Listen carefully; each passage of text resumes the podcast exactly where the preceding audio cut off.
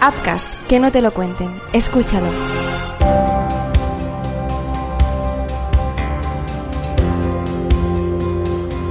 Hola, ¿qué tal? En el episodio de hoy vamos a retomar la conversación que tuvimos con el doctor Gerardo Méndez en el anterior episodio.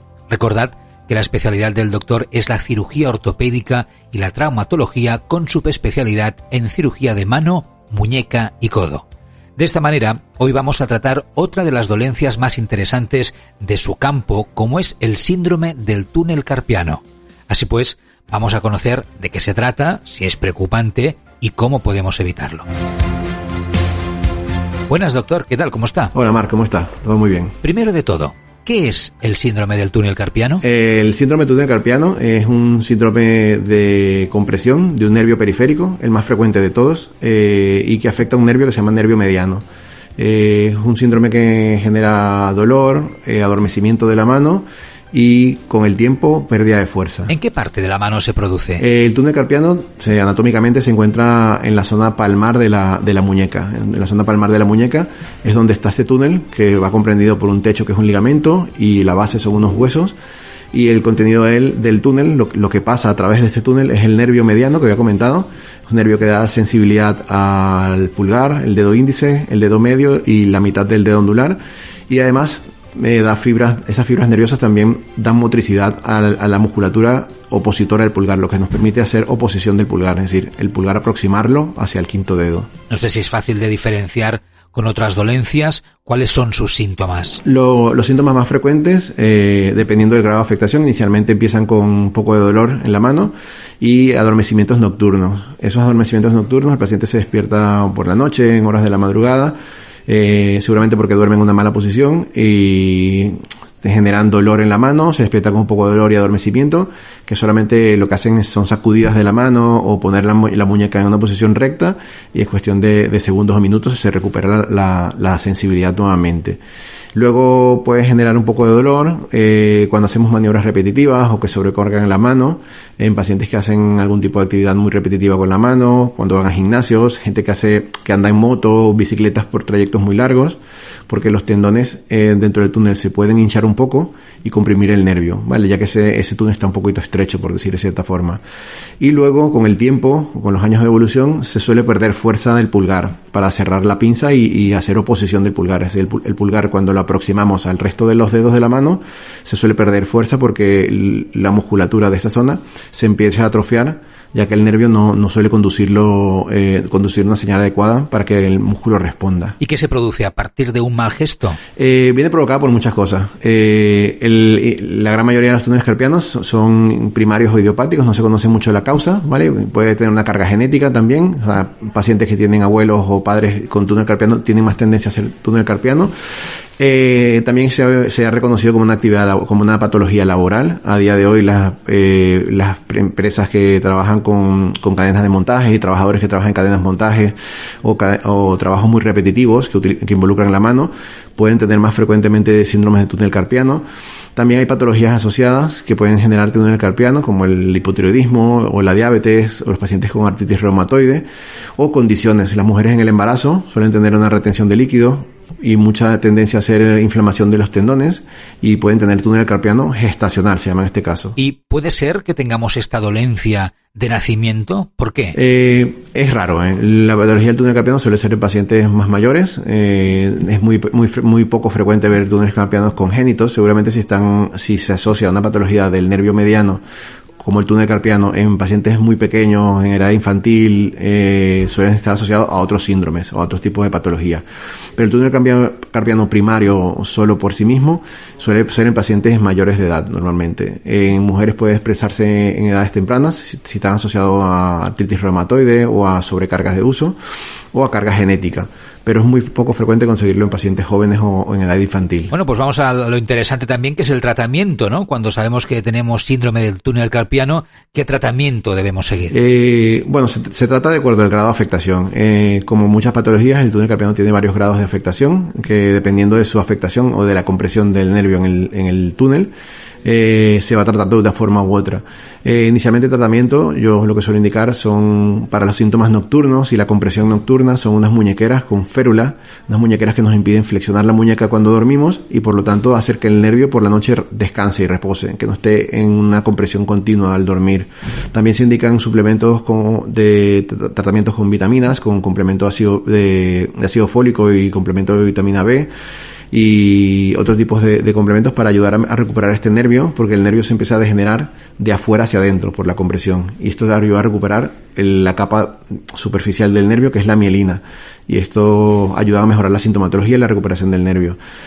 Eh, inicialmente ese es el tratamiento. También tiene que verse tratamientos como cambios en actividad laboral, evitar actividades repetitivas, actividades que estimulan estos síntomas que si todos estos tratamientos llegaran a fallar, eh, pues y el paciente sigue con síntomas y el nervio vemos que sigue comprimido, eh, optaríamos por el plan B, que sería la cirugía. Dejar de hacer la actividad laboral o deportiva que está provocando la dolencia puede ser una solución. Sí, muchas veces cuando se ha asociado algún tipo de actividad o algún tipo de esfuerzo o algún tipo de maniobra eh, que genera los síntomas y que genera esta compresión, al dejarla o, atenuarla un poco, eh, puedes mejorar bastante los síntomas y, mejorar inclusive la conducción del nervio, que este nervio vaya recuperándose. ¿Hay posibilidad en algunos casos entiendo de intervención, de operar para corregir. Sí, hay muchos casos que a veces, eh, a pesar de que hagas cambios en actividad laboral y, las, las, y en el, tipo de, actividades de ocio o de deportes que haga el paciente, eh, pueden seguir evolucionando. Eh, a veces se desconoce la causa, porque también no, no, necesariamente tiene que estar vinculado a esto, sino simplemente la actividad laboral puede ser que agrave los síntomas, pero ya el paciente tiene una carga genética para generar un síndrome de túnel carpiano. Y a pesar de que haya algunos cambios en el estilo de vida del paciente, puede seguir evolucionando y por lo tanto empeorar un poco la compresión y por lo tanto pueden ameritar la cirugía. ¿Hay algún tipo de, de test o de pruebas previas antes de una intervención? Normalmente el, diagnóstico o sea, y, la indicación quirúrgica eh, viene dada por dos cositas. Esencialmente por eh, la sintomatología del paciente. Si vemos que los síntomas no mejoran con el tratamiento que hemos indicado inicialmente, eh, por lo tanto puede estar indicada la, descompresión y también por una prueba diagnóstica que se llama electromiografía. Esta electromiografía nos permite eh, ver la velocidad de conducción del nervio y el grado de compresión del nervio. Esta electromiografía nos permite ver si ese nervio conduce de una forma adecuada o está comprimido lo suficientemente en el túnel como para estar sufriendo.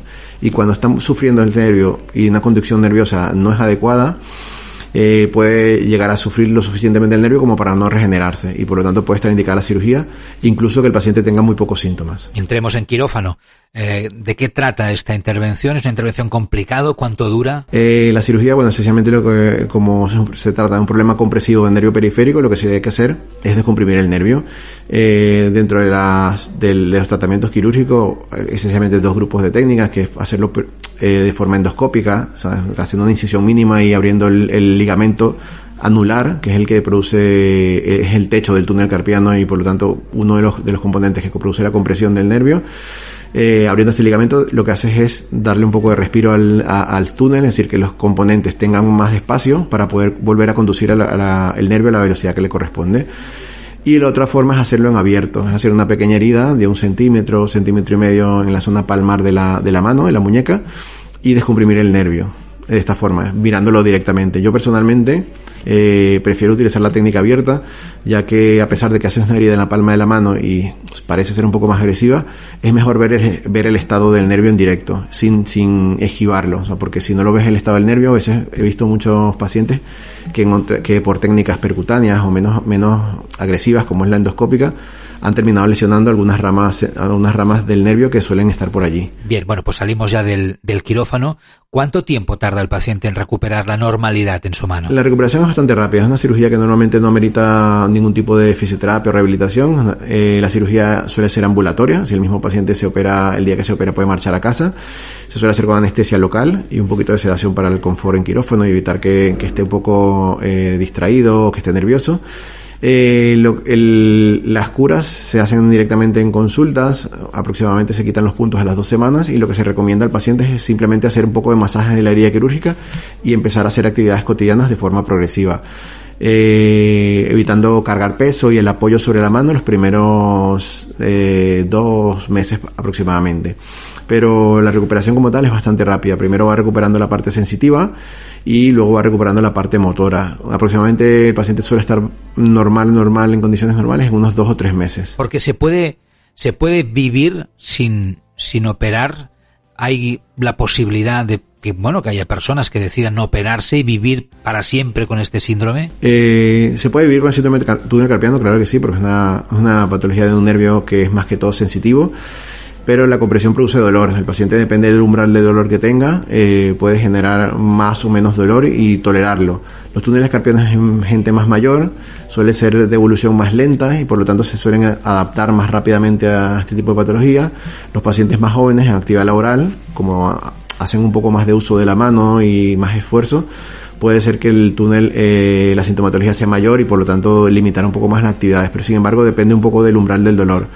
Se puede perder movilidad en los grados más severos. Los grados más severos de túnel carpiano, el nervio tiene una parte que es sensitiva, que nos ayuda a la sensibilidad de los dedos que había comentado, y además a la parte motora. Cuando la parte motora, la musculatura, no responde, o sea, el, nervio no conduce y no, no inerva estos músculos, los músculos se atrofian y se puede perder fuerza de, de oposición del pulgar. Doctor Gerardo Méndez, muchas gracias. Hasta la próxima. Hasta la próxima. Ha sido un placer hablar contigo nuevamente.